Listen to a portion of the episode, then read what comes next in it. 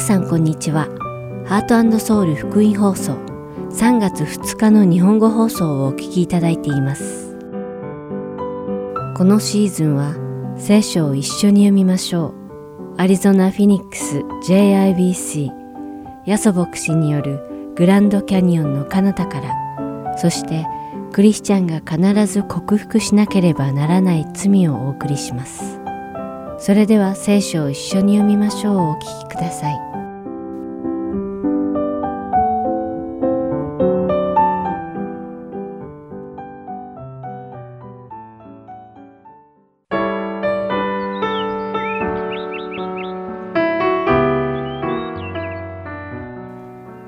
こんにちは。聖書を一緒に読みましょうのお時間です。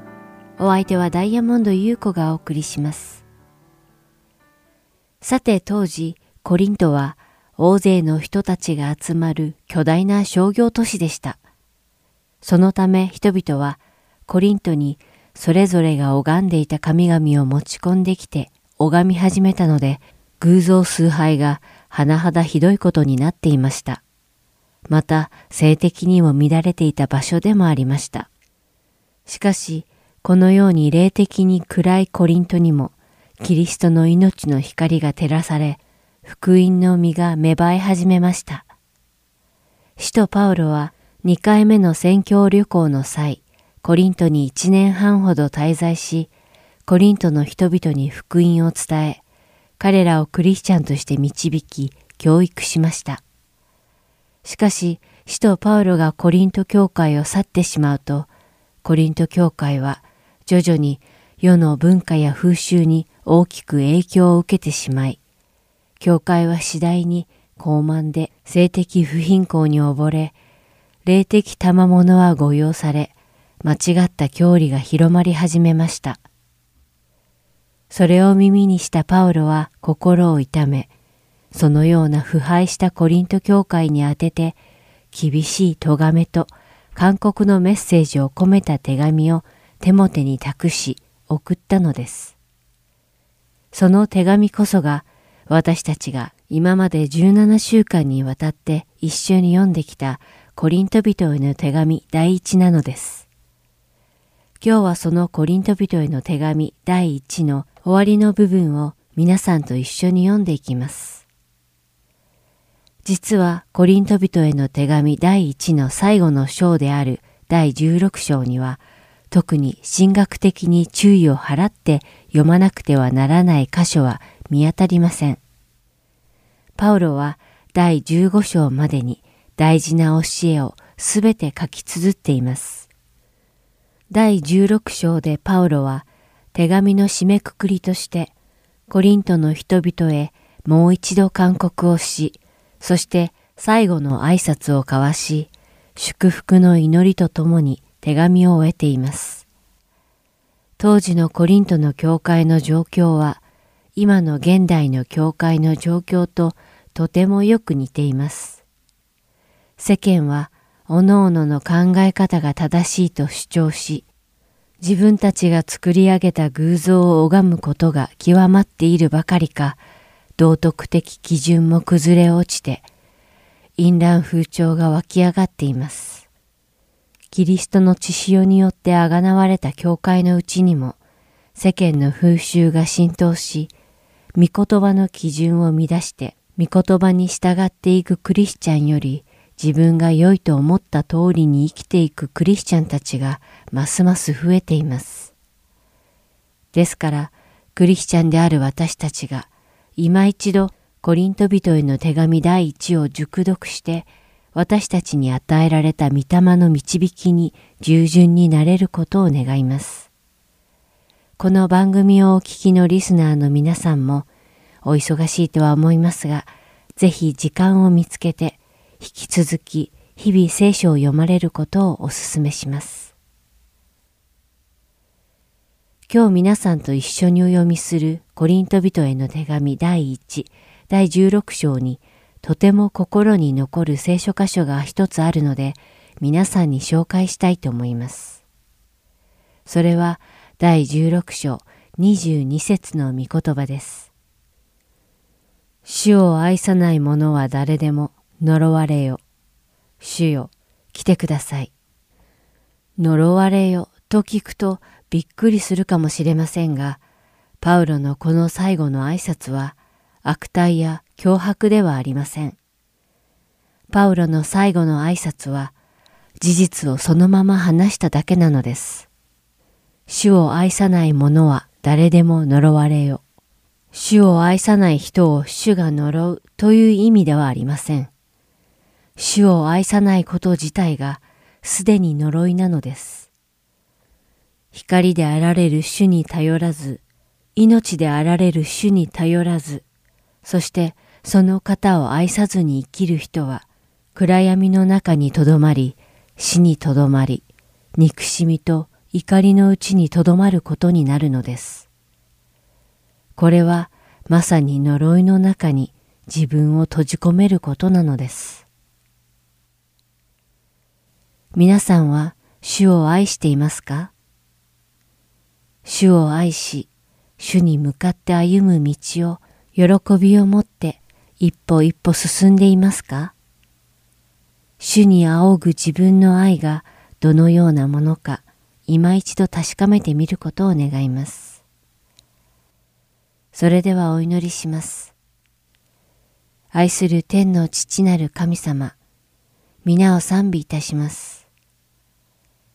イエス様の血潮によってあがなわれた教会のうちで、世間の風習によって物事を判断し行うことがないように、常に私たちがイエス様の十字架の尊い意味を覚えて生きていけますように、どうか導いてください。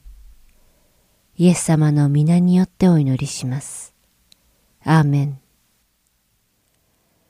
それでは今日の聖書箇所、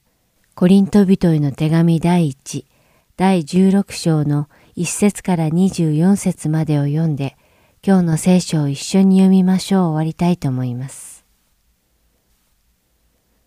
さて、生徒たちのための献金については、ガラテアの諸教会に命じたように、あなた方にもこう命じます。私がそちらに行ってから献金を集めるようなことがないように、あなた方はおのおの、いつも週の初めの日に収入に応じて手元にそれを蓄えておきなさい。私がそちらに行ったとき、あなた方の承認を得た人々に手紙を持たせて派遣し、あなた方の献金をエルサレムに届けさせましょう。しかし、もし私も行く方が良ければ、彼らは私と一緒に行くことになるでしょう。私はマケドニアを通って後、あなた方のところへ行きます。マケドニアを通るつもりでいますから。そして多分あなた方のところに滞在するでしょう。冬を越すことになるかもしれません。それはどこに行くとしてもあなた方に送っていただこうと思うからです。私は今旅の途中にあなた方の顔を見たいと思っているのではありません。主がお許しになるなら、あなた方のところにしばらく滞在したいと願っています。しかし、五巡節まではエペソに滞在するつもりです。というのは、働きのための広い門が私のために開かれており、反対者も大勢いるからです。テモテがそちらへ行ったら、あなた方のところで心配なく過ごせるよう心を配ってください。彼も私と同じように主の見業に励んでいるからです。誰も彼を軽んじてはいけません。彼を平安のうちに送り出して私のところに来させてください。私は彼が兄弟たちと共に来るのを待ち望んでいます。兄弟アポロのことですが、兄弟たちと一緒にあなた方のところへ行くように私は強く彼に勧めました。しかし彼は今そちらへ行こうとは全然思っていません。しかし機会があれば行くでしょう。目を覚ましていなさい。固く信仰に立ちなさい。男らしく強くありなさい。一切のことを愛を持って行いなさい。兄弟たちよ、あなた方に進めます。ご承知のように、ステパナの家族は赤屋の初歩であって、生徒たちのために熱心に奉仕してくれました。あなた方はこのような人たちに、また共に働き、労しているすべての人たちに服従しなさい。ステパナとポルトナトと赤い子が来たので私は喜んでいます。なぜなら彼らはあなた方の足りない分を補ってくれたからです。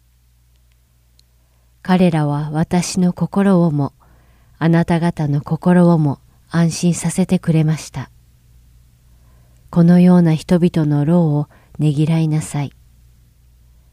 アジアの諸教会がよろしくと言っています。アクラとプリスカ、また彼らの家の教会が主にあって心からあなた方によろしくと言っています。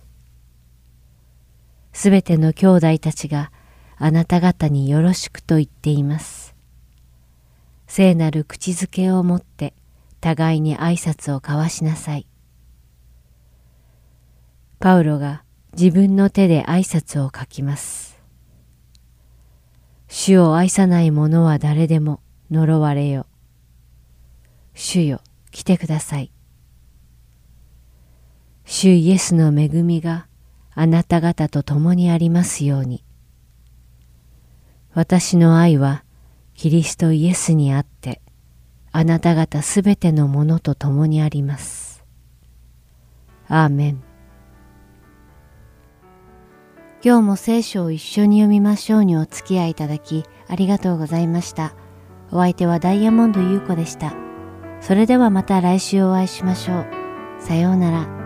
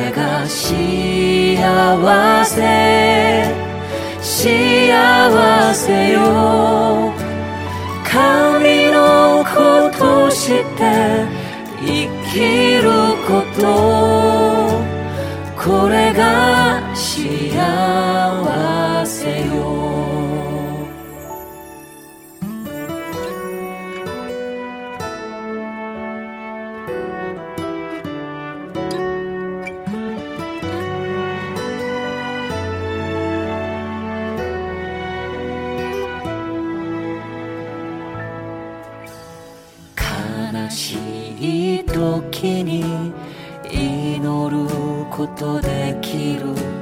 悔しい時に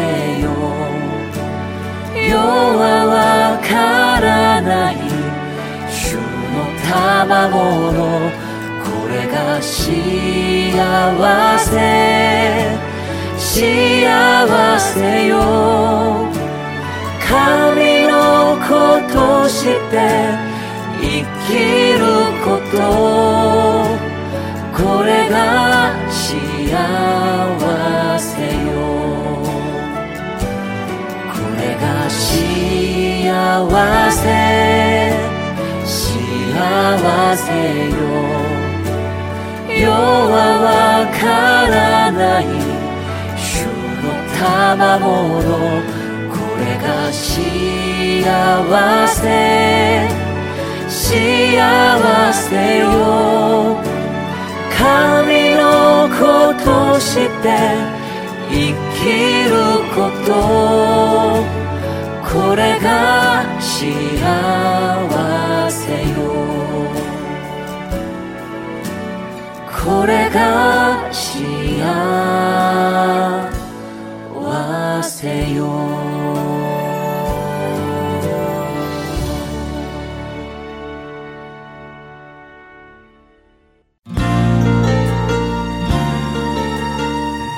続きましてはアリゾナ・フィニックス JIBC ヤソ牧師によるグランドキャニオンの彼方からをお聞きください。今日のタイトルは Back to Jesus 信仰の回復です。ヤソ先生のお話を通して皆様が恵みのひとときを送られることを願います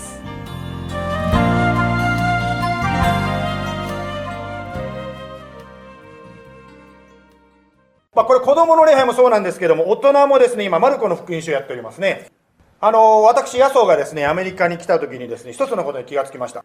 あの、自己紹介するとですね、私の名前、つとむという名前を言えない人が多いことに気がついたんですね。多分、この教会に来てる方はね、日本語を聞いたことがあるので、つとむって言える方が多いと思うんですけど、しかし私が会ったほとんどの方はですね、つとむのつが言えないんですね、つとむのつ。そこで私は考えたんですね。じゃあ、発音しにくいんだったら、その部分を取った名前で紹介しようということを考えました。ツトムの「つ」を取るとどうなりますか？トムですよね。ですから私は、アメリカに来てからですね、自分の自己紹介するときに、My name is Tom とこういう紹介するようになる。そういうことになりましたですね。まあ皆さんの中でもですね、え日本の方でね、アメリカ人が言いやすい名前を使ってる方いらっしゃるんじゃないですか、この中にも。彼女の本名、バイじゃないです。知ってました？知らなかった。バイというのは本名じゃないんです。ニックネームです。ね。はい。彼女の本名知ってる人？あれ？後ろ？知ら、他の人知らない。OK。本邦初公開。Audience, if you know the shout name, what the name? ね。バイエラ。ね。という名前なの知ってました？本名はね。はい。まあ他にもね、皆さんね、あの、言いやすいように名前をね、作ってる方いらっしゃると思うんですけど、例えば、えーっと、あれ、マークさんもね、いらっしゃいますけど、マークさんも韓国の名前とアメリカの名前持ってるわけですよ。ちなみにマークさんの韓国の名前なんて言うんですか？ね。まあ実はですね、今私たちがマルコの福音書を学んでますけども、マルコさんもユダヤ式の名前とローマ式の名前の2つの名前を持ってるんですね。ユダヤ式、つまりまあ彼の本名はヨハネなんですね。ローマ式の名前がマルコという名前なんです。ですから、まあ、フルネームで言うと、Hi, my name is John Mark、ね。つまりヨハネ・マルコとこう紹介すると思うんです。まあ、先週も紹介させていただいたように、マルコというのは若者でしたね、青年。つまり、マルコというのは、2つの文化の中に生きていた青年だということが言えます。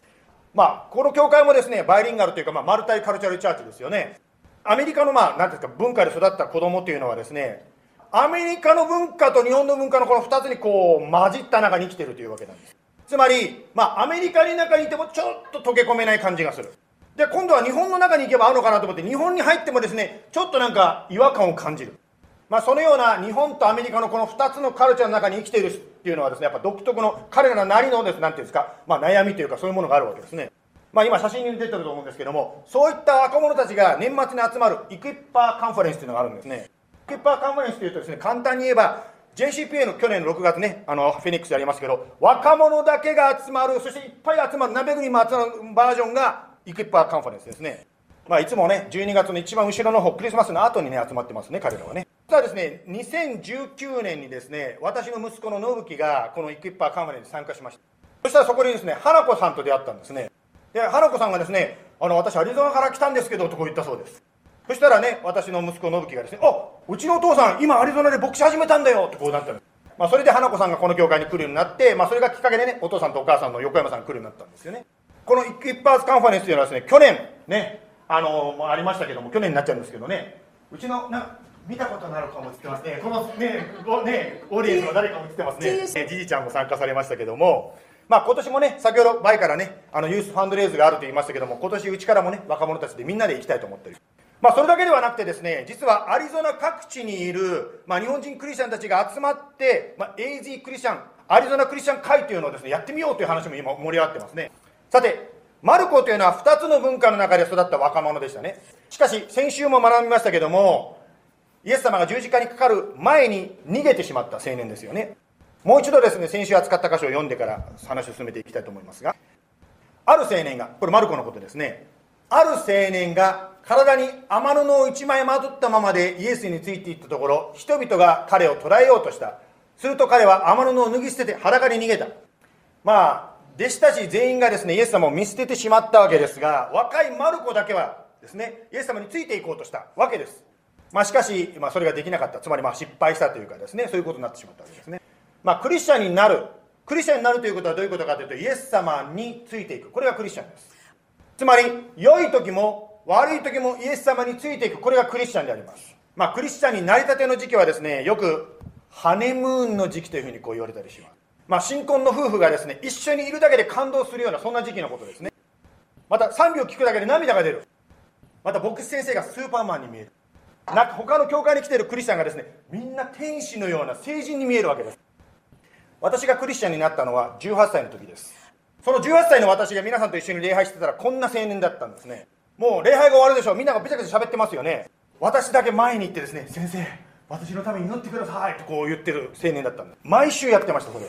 毎週感動したんですよ先生のお話聞いて。しかしですねそれを毎週やってるうちにどうなっていったでしょうか。18歳の私はですねちょっと我に返ったというか考えらっしゃったんですね。ちょっと待ってよ。前に私が出ていくっていうのをみんな私見てどうも私のことどう思ってるのかなとこう考え考え出したんですね。また安く前に出てどんな罪を犯したの今週はなんてそんなふうに見てんじゃないのとかいろいろ考え出したんですね。それでですね考えたんですねある時。今週は前に出ないで私一人で祈るとこう考え出したんです。まあそれ以来ですね他人の目を気にするクリスチャンと私はなってしまいました。信仰のハネムーンってこれもテキストブックに書いてありますけどもハネムーンの時期が来るわけです残念ながら。まあその中でですねまあ、マンネリ化信仰がマンネリ化してくる時期っていうのがあります。聖書読んでも感動しません。もう賛美も当たり前になってきます。シュニスが春はもう全然心が入ってないですね。シュニスが春はいやもう全然心が入ってないんですね。スーパーマンだと思った牧師がスーパーマンじゃないことに気がつきます。また他のクリスチャンが天使だと思ったのにあなんだこんな人かとか思うだんだん絶望し始めちゃうんですね。まあその中で疑いの時期っていうんですかね。疑いの時期に入るクリスチャンがいます。まあ、その中で信仰を失う、えー、バックスライドするクリスチャンも出てきます。そうならなきゃいけないって言ってんじゃないですよ。ただ私自身もバックスライドしたから自分のこと言ってるわけですけども、まあ、これは日本でねあの今から11年前かな。あの礼拝したことがあるんですけどもそこの話写真が写ってますけども。以前日本でですねこんなこと言われてました。あ今見たら私の母ちゃん写ってますね。母ちゃんもね一緒にね電動旅行に行った時の写真です。日本ではですねこんなこと言われてたんですけども大体7年すると教会から去るよっていうふうにですね、まあ、言われてました。私も日本でクリスチャンになってアメリカに来たんですが日本とねこの家のようなところで礼拝してますけど本当にこういうちっちゃな集まりなんですけども日本に比べるとアメリカは信仰を保つのは楽だなと正直私は思います。ですからアメリカでね7年で教会がいなくなるというケースはあんまりないかもしれません。しかしですよそれでもですよ最初の愛を失ってしまう冷めてしまう人がいるんじゃないでしょうか。信仰が冷めるっていうかバックスライドするというのは実はですね現代の日本やアメリカだけではないんですね。実は聖書を読んでいただくと昔から神様はそういう人間の姿とまあ付き合ってきたわけですね。旧約聖書の時代の話です。イスラエルの人たちはですね神の奇跡的な働きを見ました。彼らは昔エジプトという国の奴隷だったんですね。そこから解放されて自由になりました。そして100万人とも言われるですね大群衆が荒野でキャンプをしながらエジプトの地からですね新しい約束の地に移っていこうとしたんです。そのまあ引っ越しにあたってですね当然食事が必要なんですけども彼らの食事を支えたのが天から奇跡に奇跡的に降ってきたマナという食物であります。ちょっと読んでみますね。出エジプト記の16章の15節。イスラエルの子らはこれを見てこれは何だろう？と言い合った。それが何なのかを知らなかったからであった。モーセは彼らに言った。これは主があなた方に食物としてくださったパンダすいません。あの声だけで聞いてる方いらっしゃると思うんですけどパンダじゃないですよ。パンダですからね。パンとダは分かれてますからちょっと間違っていただきたくないんですけど、まあ、とにかくパンをもらったっていうことなんですね神様から。まあ朝になるとですよ。ね。まあ彼らはテントでねこうなんていうのキャンピングみたいな感じです。テントで寝てたわけですけども朝になると地上にですねパンが落ちてる。こう白いものが落ちてる。ねイスラエルの人たちが言ったんですね。これは何だろう。まあ、このヘブル語、彼らはヘブル語ですね。ヘブル人ですからね、ユダヤ人ですから。まあ、これは何だろうという言葉がそのまま、マナ、マナっていう言葉になっちゃったわけです。イスラエルの人たちはですから40年間、このマナをですね、毎朝毎朝拾って食べてたわけですね。今の時代もですね、お店に行かなくてもデリバリーサービスというのがあると思うんですけど、もう昔から神様はデリバリーサービスやってたわけです。人々はですね、そのままそれを食べる人もいれば、それを潰してですね、なんか他の形にしたりとかですね、いろんなレシピが、ね、当時のレシピがいろいろあったわけですよね。しかしですよ、時間が経つとだんだん人々がこのマナに不満を言うようになりました。皆さんすごいと思いません？朝起きたらもう食べ物が外にあるんですよ。それを毎日毎日経験したらすごいと思いません？なのにそれに対して不満に思うようになってきたんですね。その中でですね、まあ、このようにですねえーと、水数記ですね出していただけますか？松さんちょっとスクリーンが出てないんですけども11章の6節にこのようにですね書かれております。全く何もなくただこのマナを見るだけだ。せっかくですね奇跡的に。仕事もしないお金も払わなくていいんですよ。食べ物をタダでもらってたのにこのマナーこれだけだとこう彼らは言い始めたんですね。まあそのような人間たちと神はずっと昔からですねもう付き合ってきたというかですねそういうことがあったわけですね。話をマルコに戻しますけどもマルコはイエス様を見捨てて逃げましたね。まあしばらく表舞台から彼の姿が消えてしまいます。しかし使徒の働きの12章の25節でまたマルコが登場します。エルサレムのための奉仕を果たしたバルナバとサウロはマルコと呼ばれるヨハネを連れて戻ってきた。まあ、マルコというのはこれを見るとですねちょっと途中しか切ってないんでわからないかもしれませんがエルサレムの教会にいたということが分かります。そしてエルサレムの教会にいたわけですがパウロとバルナバ、バルナバ、まあ、サウロと書いてますけど、実はこれパウロのことなんですけど、バルナバとパウロに見込まれてですね、おお前、私と一緒に、私たちの新しい場所、アンテオキに行こうじゃないかとこう誘われたわけですね。つまり、マルコという人は、まあ、イエス様を見捨てちゃったわけですけども、何らかの形でまた教会に戻ってきたわけです。それだけじゃなくて、バルナバとパウロに見込まれる人に変わっていってたわけですね。まあもちろんマルコさんがそこまで立ち直った背後には、先週も学びましたけども、お母さんの熱心な祈りもあったかもしれません。さて、この後、次にマルコさんが出てくるのが、13章、人の働きの13章なんですね。13章の5節サラミスに着くとユダヤ人の諸街道で神の言葉を述べ伝えた。彼らはヨハネも助手として連れて行った。はい。ここで出てくるヨハネとは、先ほども言いましたように、マルコのユダヤ名ですよね。パウロが世界初めて、世界最初の伝道旅行に出かけるときに、助手として連れて行ったのがマルコだと書いてますね。まあ、ここで書かれている助手というのはどういうことをする人だったでしょうか。まあ、事務的なことを手伝う、まあ、人だったわけです。カスタマーサービスと電話してですね、えー、と飛行機の予約はとかですね、いろいろね、椅子のチェンジとかね、あ先生はトイレが近いからアイロシートとかいろいろやってたわけです。まあ、とにかく言いたいことは、マルコという青年は、パウロやバルナバといった素晴らしい働き人の身近にくっついてですね、まあ、彼らの助手として、彼らの弟子として歩むことができた、そんな人だったわけですね。つまりパウロやバルナバは自分たちだけが何か神様の働きするだけじゃなくて他の人特に次の世代を連れていったつまり弟子訓練がここで起こったわけ。まあ、この弟子訓練ということでちょっとだけですね話がずれよく道をそれますけどもこの JBC にはミッションがあります。私たちはですねこのアリゾナ州と日本に、まあ、イエス様のことを伝えようイエス様の愛を伝えるためのこう役目があるわけです。その中でですね日本柱が尾があります。一つが日曜日の礼拝であります。スモールグループこれが 2, 本2本目の柱でございます。つまり礼拝で神をたたえスモールグループで交わっていくということですねしかしご存知のようにこの私たちが住んでいるフェニックスというのは面積が広いので各地にあちこちにですねスモールグループ小さな家庭の交わりというのが必要になってきますまあ、先ほどね、あのリーダーの方の紹介させていただきましたように、私たちは今週からさま各地でですね、まあ、春のスモールグループを行っていきましょうと言っています。ユースとか社会人が集まったりします。また女性の集まり、また男性の集まり。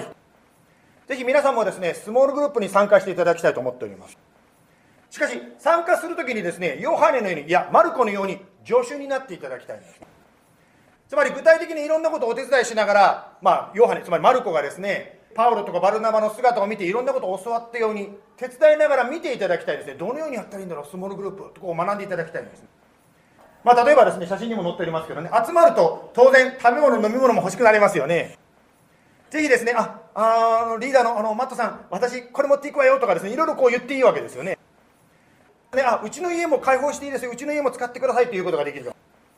またはライドをですね、特にフェニックスは先ほども言いましたように面積が広いので、あ私、誰々さんのお迎えに行きますというライドをすることができるかもしれません。またある方はですね、ゲームをね、こう企画するのが好きかもしれません。またはいろんなこうイベントっていうんですか、どっか買い物に、なんかいろんなお店が新しい店ができてますけど、まあ、いろんなこうね、イベントを計画するのもいいかもしれません。さて、マルコの話に戻しますが、次にマルコが登場するのは、使徒の働きの13章の13節であります。使徒の13章の13節パウロの一行はハポスから船出してパンフェリアのペルゲに渡ったがヨハネつまりマルコ。マルコは一行から離れてエルサレムに帰ってしまった。これですね名前がカタカナの名前が地名が出てきてますけども実はですからパウロとバルナバはマルコを連れてキプロスという現代でいうとキプロスという島に行ったわけですよ。でそのキプロス、ね、サイプロスのその島から次に行こうとしたら何て書いてますか？マルコはエルサレム実家に帰っちゃった。実家に帰っちゃった。まあ再びバックスライドしてしまったわけですねマルコさん。クリスチャンの間でですねまあ神学の議論というのがされております。それはどういうことかと言いますと一度イエス様を信じた人が救いを失うことができるのかできないのかという議論でございます。まあ、マルコさんの場合はですね、まあ、失敗というかバックスライドしてやっと戻ってきてですね見込まれてですねやろうって言ってたのにまた離れちゃったんですね。あの私はあの牧師をしてます。知ってました私牧師なんですけど牧師をしてるんですがあの時々こういう相談を受けます。私は許されない罪を犯してしまいました。もう私はダメでしょうか。私はこう答えております。あなたが死ぬ時が終わりの時ですってこう言います。つまり生かされている生きている今はチャンスがあります。今生きてる今悔い改めてイエス様の許しを受けてぜひイエス様のもとに立ち返りましょう。実はマルコもですね2回目離れちゃったんですがもう1回またチャンスが来たんですね。使徒の働きの15章でまたマルコの名前が出てきます。15章の37節バルナバはマルコと呼ばれるヨハネを一緒に連れて行くつもりであった。しかしパウロはパンフェリアで一行から離れて働きに同行しなかった者は連れて行かない方が良いと考える。こうして激しい議論になりその結果互いに別行動を取ることになった。バルナバはマルコを連れて船でキプロスに渡っていきパウロはシラスを選び兄弟たちから主の恵みになれないで出発した。ここでですねパウロさんパウログループとバルナバグループ2つの意見の違いが出てきちゃったんですね。パウロさんは何を考えてましたか？マルコのような途中で堕落するようなやつこんなやつを連れていけるかってこういう感じですよね。しかしバルナバさんはですねパウロさんそんなこと言わないでもう一回チャンスあげようじゃないかマルコを連れて行こうとこう言ったわけですね。まあ、激しい議論になったというから、まあ、殴り合いになったかどうか知りませんけどもとにかく2人はですねこの意見でもうすごいこう争ったんですね。まあ皆さんの中でもですねパウロタイプの人もいればバルナバタイプ両方この中にもいらっしゃると思います。しかしですね、まあ、これ使徒の働きを今読んでいますけどもこの後どうなっていったかを読んでいただくと分かるんですが神様パウロを祝福してます。しかしバルナバも祝福してるんですね。ご安心ください。今日のテーマのマルコ。マルコさんにもし関して言うならばですねバルナバがいたからマルコが立ち直ることができたんですね。そして今何て書いてましたっけね。バルナバはマルコをどこに連れて行ったと言ってますか？キプロスとはどういうところでしたか？マルコが脱落する前の最後にいた。彼が元気だった最後にいた場所なんですね。つまりバルナバは何をしてるかというとマルコを難しい新しいところに連れて行かないでマルコができたバルできるところマルコができたところを考えてそこからもう一回一緒にやっていこうと言ってこう始めていったわけですね。このようなバルナバの繊細な心遣いがあって、まあ、マルコが回復することができたわけですね。同じように私たちもですね時にキリストについていくと思っていたけどやっぱりバックスライドしてしまうことがあるかもしれません。しかしその時にもう一度ですね何かこう難しいところにチャレンジするよりももう一度自分が慣れたところから戻ってそしてそこから一歩ずつ歩んでいくことができるのではないでしょうか。私も先ほど言いましたように、まあ、キリストを信じてですね牧師になるとまで言ったんだけどその後で堕落してしまったつまりバックスライドして教会に行かなくなった人間の一人であります。マルコさんはエルサレムに帰っているんですけど私はですねあの四国に 四国田舎なんですけど四国に帰りました本当に。しかし神戸のね私の教会は神戸だったんですけど神戸の先生がフェリー当時は橋がなかったんでフェリーに乗って8時間かけてですね私に会いに来てくれたんですね。まあそんなこともあってですね今私もねこうしてここに立たせていただいているわけです。まあマルコもそのようなねバルナバの繊細な心遣いがあって、まあ、少しずつ立ち直っていきました。そしてマルコはその後後で読みますけども実はペテロというですね弟子がもう一人いますけどペテロの弟子ペテロにこう訓練されていく人になったんです。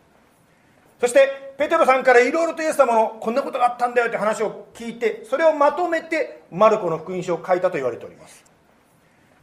あペテロという人、まあ、彼の師匠ですね。ペテロさんがの後にですねマルコに関してこう言っております。第一ペテロの5章の13節。あなた方と共に選ばれたバビロンの教会と私の子マルコがあなた方によろしくと言っています。ペテロはマルコ自分の子供じゃないんですよ。でも私の子と呼んだんですね。まるでパウロが若いテモテを信仰による我が子と呼んだのと同じであります。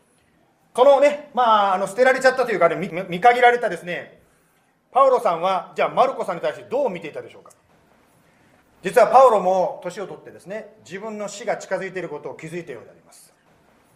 死ぬ前に第二テモテつまりテモテというで自分の子供にですね手紙を書いたわけですね。その第二テモテの4章の11節でこんなことをですねテモテに書いたんですね。マルコマルコを伴って一緒に来てください。彼は私の働きのために務めのために役に立つからです。パウロは自分の地上の人生が終わるなっていうことに気づいた時にあのマルコに会いたいとこう思ったようです。一度はバックスライドしいや一度どころか何度もバックスライドして一度はパウロ先生に見捨てられてしまったマルコにとってこの言葉はどれだけ癒しになったことでしょうか？ここでですねちょっと話をフェニックスに移したいと思うんですけどもえあやさんに証を聞きたいと思います。あやさんはですねイエス様を信じてですねあの歩んでおられたんですけどちょっとしばらくの間あやさんの姿が見えない時期があったんですね実を言うとこの教会で。ではあやさんちょっとお証聞かせていただけますか？ありがとうございます。皆さんおはようございます。そうなんです。実は私は、えー、バックスライドを経験していました。え、去年の JCPN が終わった後にちょっとしたきっかけから自分の信仰に自信がなくなります。それであの誰にも相談しないで一人で考えているうちに、えっと、それで、えー、一人でいろいろ考えているうちにそもそも自分は最初から救われていなかったんではないかと思うようになりました。そこであの神様に引き戻してくださいっていうふうに祈れればよかったんですがその時点ではすっかりもう心がかたくなになっていたのであもう面倒くさいな全部なかったことにして私はクリスチャンはやめようと思うようになっていました。でどのタイミングで JIBC に来るのもやめようかななんてことを考えています。これから数ヶ月間はあの運動したり友達と会ったりあまり普段しないお料理をしたり、まあ、真面目に、えー、忙しくしていました。ででも心に穴が開いたような虚しさを感じていたんですね。それで同時に、えー、自分がそれまでに体験した神様の働きとか恵みっていうのはやっぱり本当だったなと思ったしあの自分がつまずいてしまった原因っていうのもだんだん見えてきました。そうするともう今度はどんなに未熟でもいいからイエス様とちゃんと向き合って正直な関係を作りたいと思うようになってきました。それでもうイエス様のことをもっと知りたいっていう気持ちが湧き上がってきてちょうどその頃にあの JIBC の外で BSF っていうグループで、えー、聖書の勉強ができるっていう機会も与えられました。それであのあその時私はああもうこれで私はバックスライドから戻ってきたって思ったんですけれどもでもなぜか以前のように神様の存在を感じられなくなってなってたんです。だからあやっぱり一回離れてしまうともうダメなのかななんていうことを思っていました。でその時にコンフェッション告白のセッションでケンジ先生が詰まったパイプの話をされました。とその告白していない罪があるとそれが私たちと神様をつなぐパイプにこう詰まっていってそれで流れが悪くなって神様の声が聞こえて聞こえなくなってしまう。だから、えー、罪は告白して流していかないといけないんだっていうようなお話でした。でその時に私は気がついたんですね。その聖書で一度イエス様を知った人が神様に背を向けるってことは罪だって書いてあると思うんですけれども私の中ではそれがよく分かっていなくってなんだろう。別に他の人に迷惑かけてるわけじゃないからいいじゃんみたいな気持ちがあったんですね。だからイエス様の方に向き向き直ってからもまあ何もなかったことでみたいな感じであのきちんと告白していなかった。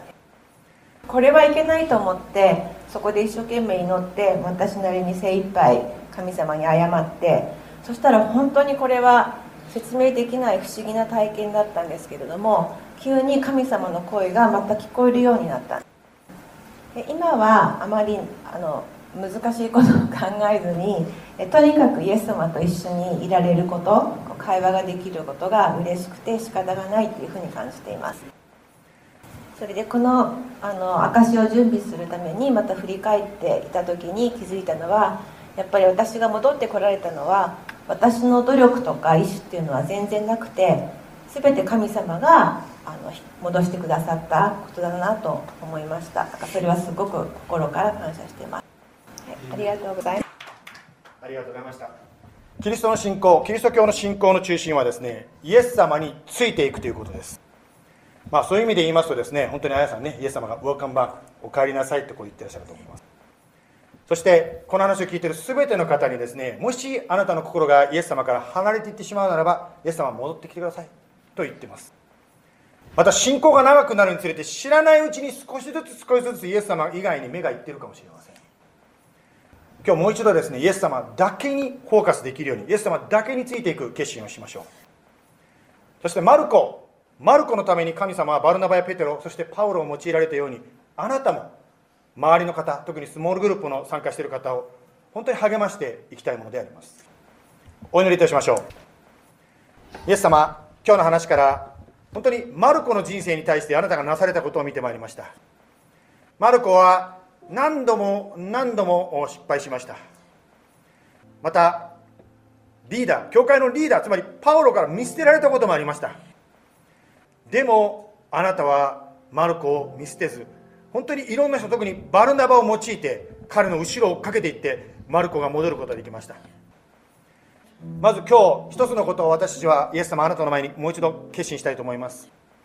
イエス様についていくその思いがある方この中にいらっしゃるでしょうか。イエス様あなたについていきますという思いが今あるならばそれをですね手を挙げることを通してイエス様そうです私ですとこう示してみてください。私に別にそれを言いたいことはですね私は絶対離れないという確信あなたの確信を言ってんじゃなくてあなたの思いを聞いています。こんな弱い私です。自信はない。でもイエス様あなたについていきたいです。そういう思いがあるならばどうぞ手を挙げてください。では手を挙げたまま私が牧師としてお祈りさせていただきたいと思います。イエス様今手を挙げた方あなたはその手を挙げている姿を見ておられます。マルコを見捨てなかった神様。そしてイスラエルの人たち聖書読んでると分かります。彼らは何度も何度もあなたから去っていきます。でもあなたは彼らを見捨てませんでした。どうぞ今手を挙げたらお一人お一人共にいてください。支えてください。でも感謝します本当についていきたいという思いが一人一人に与えられていること。その決心をすること。本当にありがとうございます。イエス様今手を挙げなかった方もいらっしゃると思います。どうぞ神様一人一人の心に引き続きお働きくださいます。一人一人のその人生と共にいてその挙げられなかった理由が何であったとしても本当にイエス様あなたが彼らを励まし一人一人を強めてください。またバルナバがいたように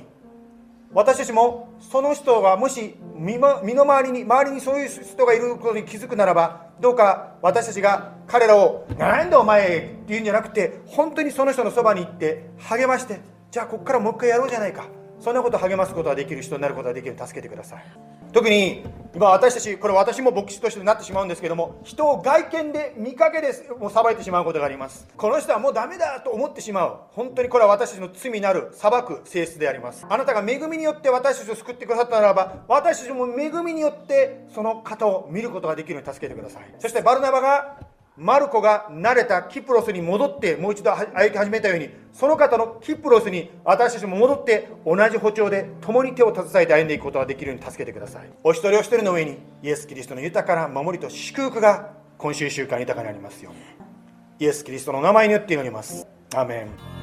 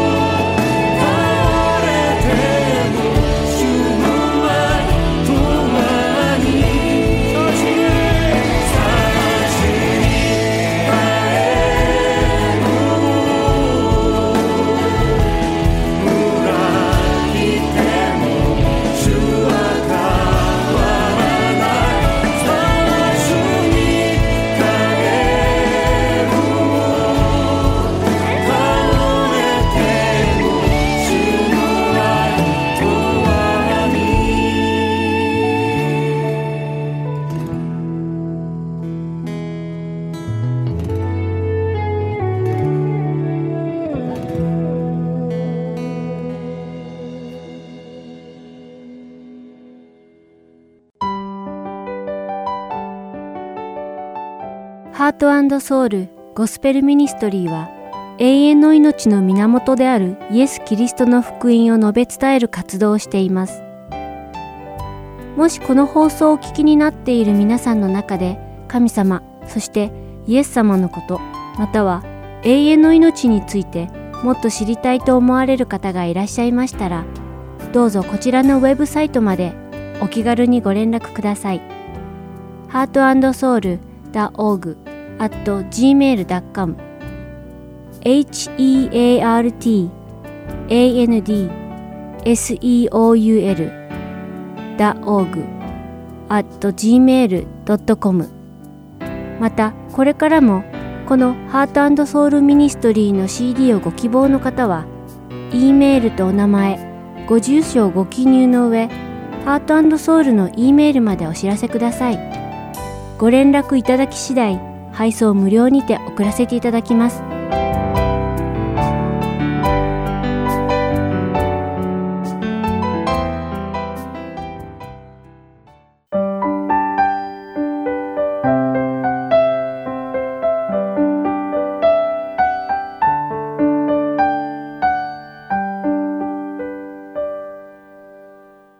それでは、クリスチャンが必ず克服しなければならない罪をお聞きください。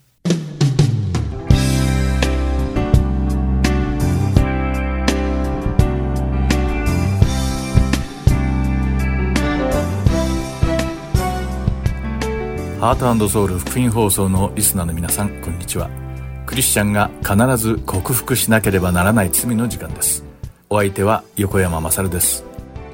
これはアメリカのクリスチャン作家のジェリー・ブリッジス氏が書いた本、レスペクタブル・シンズを通して、私たちクリスチャンが克服しなければならない罪について考察していく番組です。第9回目の今日は、自制または節制の欠如の罪についてお話しします。さて、私たちは誰でも殺人が罪であることを知っているのでわざわざ、皆さん、人を殺さないようにしましょうとは言いません。しかし、レスペクタブルシンの著者、ブリッジズ氏が、この本の中で取り上げているのは、多くの人が気づかない罪、または、それを認めようとしない罪についての注意喚起なのです。しかし、それに気づかなくても、認めようとしなくても、罪は罪なのです。そしてそれがほんの小さな罪でも、最終的には人を殺すような大きな罪に成長してしまう可能性を秘めているのです。ですから、たとえ些細な罪であっても、決して軽く扱ってはいけないのです。今回の放送のテーマは、節制または自制の欠如です。聖書には、自制あるいは節制という言葉を用いて、私たちクリスチャンにとって自制することがいかに大切であるかが書かれています。ここでリスナーの皆さんに質問です。自分が節制できないことを罪だと思いますか？例えば、健康のために甘いものを制限しようとしているのに、ついつい食べてしまうことや、母親が夕飯の支度ができたと呼んでくれているのになかなかゲームがやめられない。または夜更かしした次の朝、早く起きないと仕事に遅れると分かっていながら、なかなか起きられないことなどです。皆さんはそのようなことが罪であると考えたことがありますか？おそらく私たちのほとんどが、そんなことが罪だって？まあ自制できるに越したことはないけど、だからといって罪というほどではないんじゃないかと思うのではないでしょうか。少しだけ甘いものを食べたから、ちょっとだけ長くゲームをしたから、ほんの少し寝坊をしたからといって、それが全て罪だと言われたら、このように罪でないものなどあるのだろうかと感じるかもしれません。では聖書には一体何と書いてあるのでしょうかテモテの手紙第2の第3章には終わりの日の特徴が書かれています。3節には終わりの日、つまり滅びの日に人々は節制がなくなると書かれています。ブリジズ書はレスペクタブルシンズの中で自制できない人について信玄第25章28節の自分の心を制することができない人は城壁のない打ち壊された町のようだという言葉を引用して説明しています。聖書が書かれた当時、城壁は城下町にとって防御の要でした。それは町の城壁が破られると敵が一気に侵入してすぐに制圧されてしまうからです。難攻不落と呼ばれていたエリコの城がイスラエル軍に征服されたのも城壁が崩れ落ちたのが大きな原因だと言われています。この意味でジェリー・ブリッジズ氏は城壁のない城が簡単に征服されてしまうように自制心が弱い人はいとも簡単に誘惑に負けて罪に征服されやすいと説明しているのです。そして節制できないことを黙認していると他の許容できる罪、つまりこの程度は罪ではないと考える罪に対してさらに脆弱になってしまうと述べています。例えば、言葉をうまく節制できていない人はすぐに人を誹謗中傷し、嘲笑し、傷つける言葉を吐いてしまうようになるということです。ブリッジズ氏は自制心を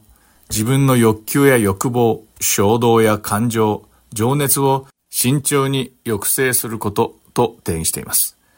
簡単に言えば言葉だけでなく行動の面でもダメなものはダメであると徹底するべきなのです。しかしここで注意するべきことが一つあります。それは、ある分野ではうまく自制ができても、他の分野に対して全て自制できるわけではないということです。世俗的な目標を達成したいと考える人は、ある特定の生活面での自制心が顕著です。例えば、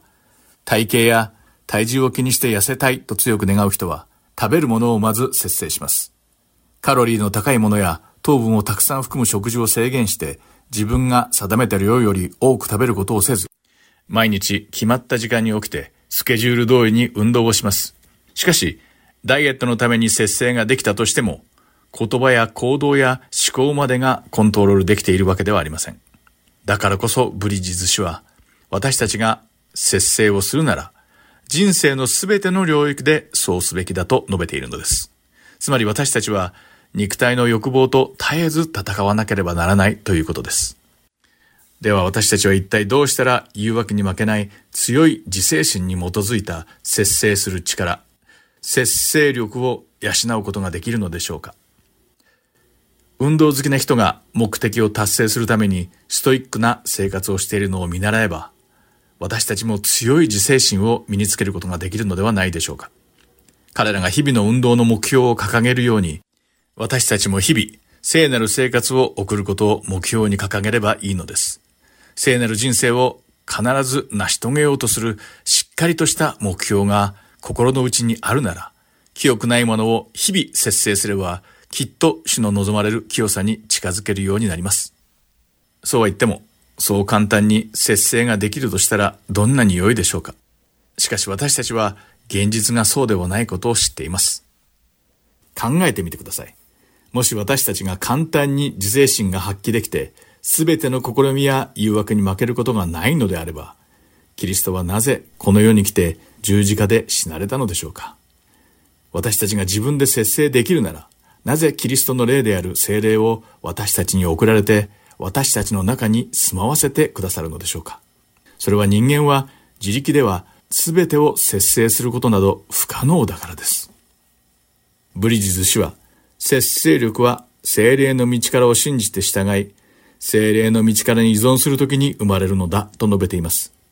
節制する力を発揮するためには、思考が絶えず神様の御言葉に沿ったものであり、節制したいという強い欲求と力を与えてくださるように、精霊の満たしを求める祈りを続けなければならないと述べています。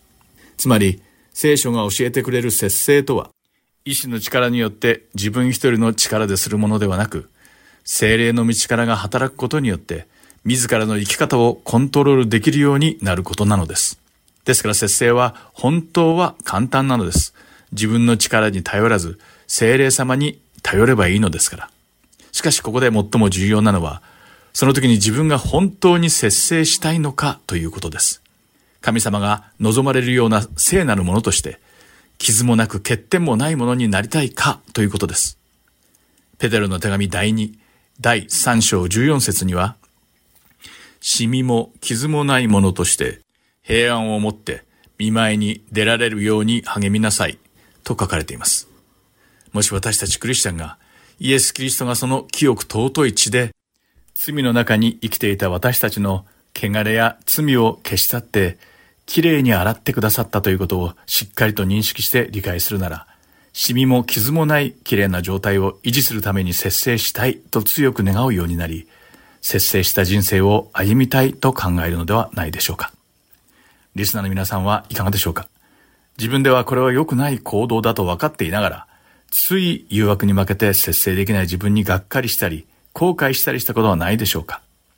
節制がうまくできないことは大きな罪ではないように感じるかもしれません。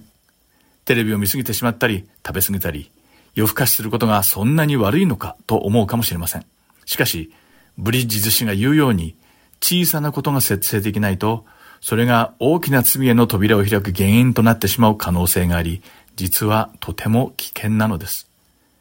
テモデへの手紙第一の第4章8節には、肉体の鍛錬もいくらかは有益ですが、今の命と未来の命が約束されている経験は全てに有益です。とあります。健康を気にしている人が食べ物を節制し、生活習慣を節制するように、自らの魂の健康に留意すべきクリスチャンは、全てに対する節制の訓練が必要だということなのです。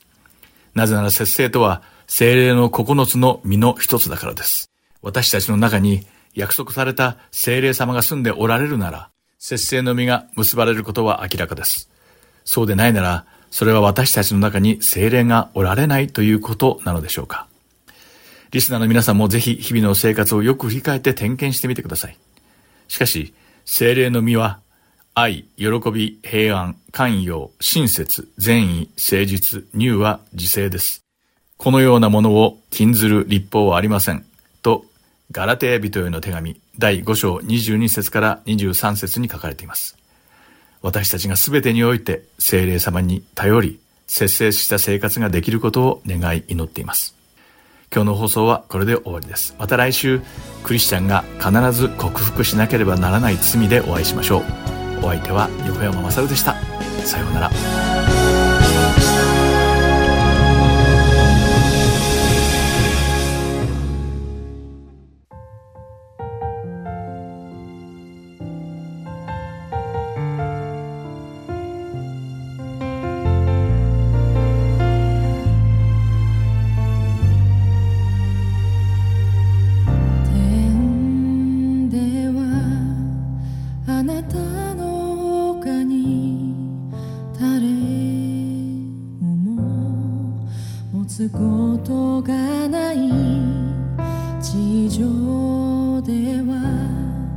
あなたは